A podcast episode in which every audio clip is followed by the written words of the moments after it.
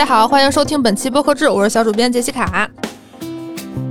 本周播客资讯呢，你可能因为刚刚开工的原因不是很多。首先，平台动态呢是一个呃非常不容易的平台。喜马拉雅为什么这么说呢？是因为他们最近在年会上，公司创始人兼 CEO 于建军宣布，呃，喜马拉雅于二零二零二二年 Q 四实现单季度千万级盈利，这也是喜马拉雅十年来首次盈利。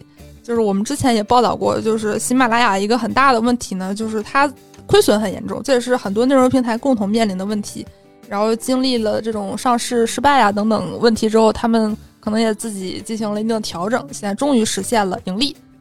除此之外呢，跟播客更加相关的还有一条喜马拉雅动态是，他们最近发布了二零二二年度创作者名单，也要举办一个创作者大会。然后这个创作者名单呢，它是包括很多赛道，比如说热点话题、商业财经、播客有声书，跟播客相关的呢是有十二档播客入选，比如说有黑水呀、野史下酒、啪啪大王，还有张志浩老师这些比较优质的创作者入选。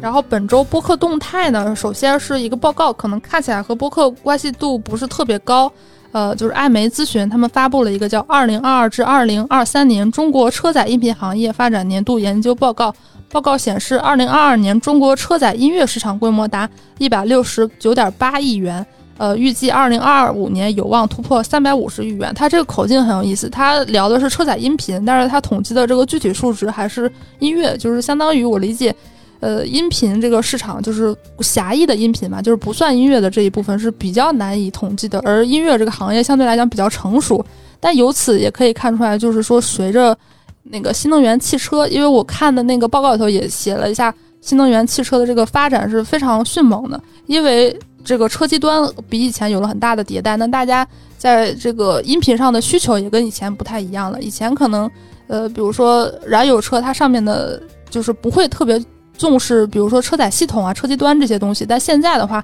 大家的需求也更加进一步。当然，这个报告也有一定的局限性吧，就是它更有点像酷我音乐的一个 PR，它提了很多酷我音乐的一个成就。但是在这个以外，它也进行了这样的统计，就是说在音频客户端上面呢，最受欢迎的三个平台分别是酷我音乐、QQ 音乐还有喜马拉雅，分别占比百分之五十一点一、百分之五十点三和百分之二十四点九。嗯，下一条动态呢是和播客制本质还是有一定相关性的，就是未来事务管理局，就是一个科幻相关的机构。二零一六年开始，每年都会举办一个科幻春晚，就每年设置一个主题，围绕一些科幻创作者、科幻爱好者来进行一定的联动。那他们从前几年开始就已经有一些和播客的联动，他们自己也有一档节目叫丢丢科幻电波。首先，丢丢科幻电波呢出了一个春节特辑，他们呃应该是春节期间更新了五档节目加更。啊，同时他们还联动《拼马时代》播客志、《仙境之桥》等九档播客来聊一聊陪伴，因为今年的主题是陪伴。我觉得大家可能关注播客志的话，已经听过了我们关于科幻春晚的那期节目。如果大家感兴趣的话，也可以，呃，在相关页面来搜索音频平台，比如说喜马拉雅、小宇宙来搜索科幻春晚，看到更多的相关节目。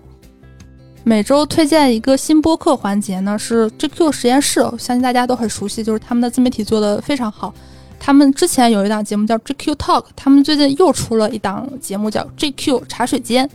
三位当值主播就过去两周里 GQ 实验室编辑部最感兴趣的话题开展意见无法统一的东拉西扯，内容包括但不限娱乐新鲜事、城中生活方式，以及拿来一说的呃 GQ 实验室创意复盘。目前可以在小宇宙、喜马拉雅和网易云音乐收听。这个稍微介绍一下，就是如果你看他那个 staff 名单里头。可以惊喜的看到，就是片头和片尾音乐是重青，就是不在场和集合的人气主播重青他做的音乐，还就是这个节目收 notes 啊，还有节目内容都非常用心，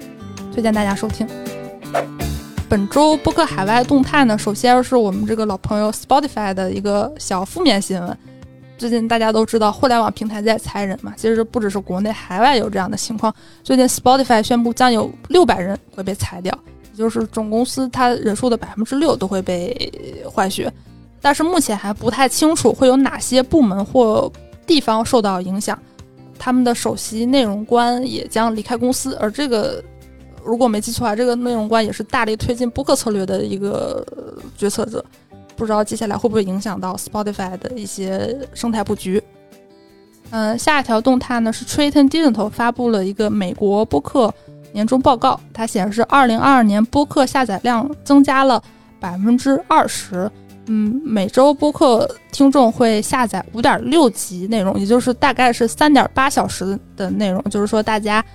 每周听播客的时间变长了。在收听客户端方面呢，Spotify 和苹果播客是听众最常使用的收听软件。这个多说一句，它没有统计 YouTube，可能不算在播客软件里头。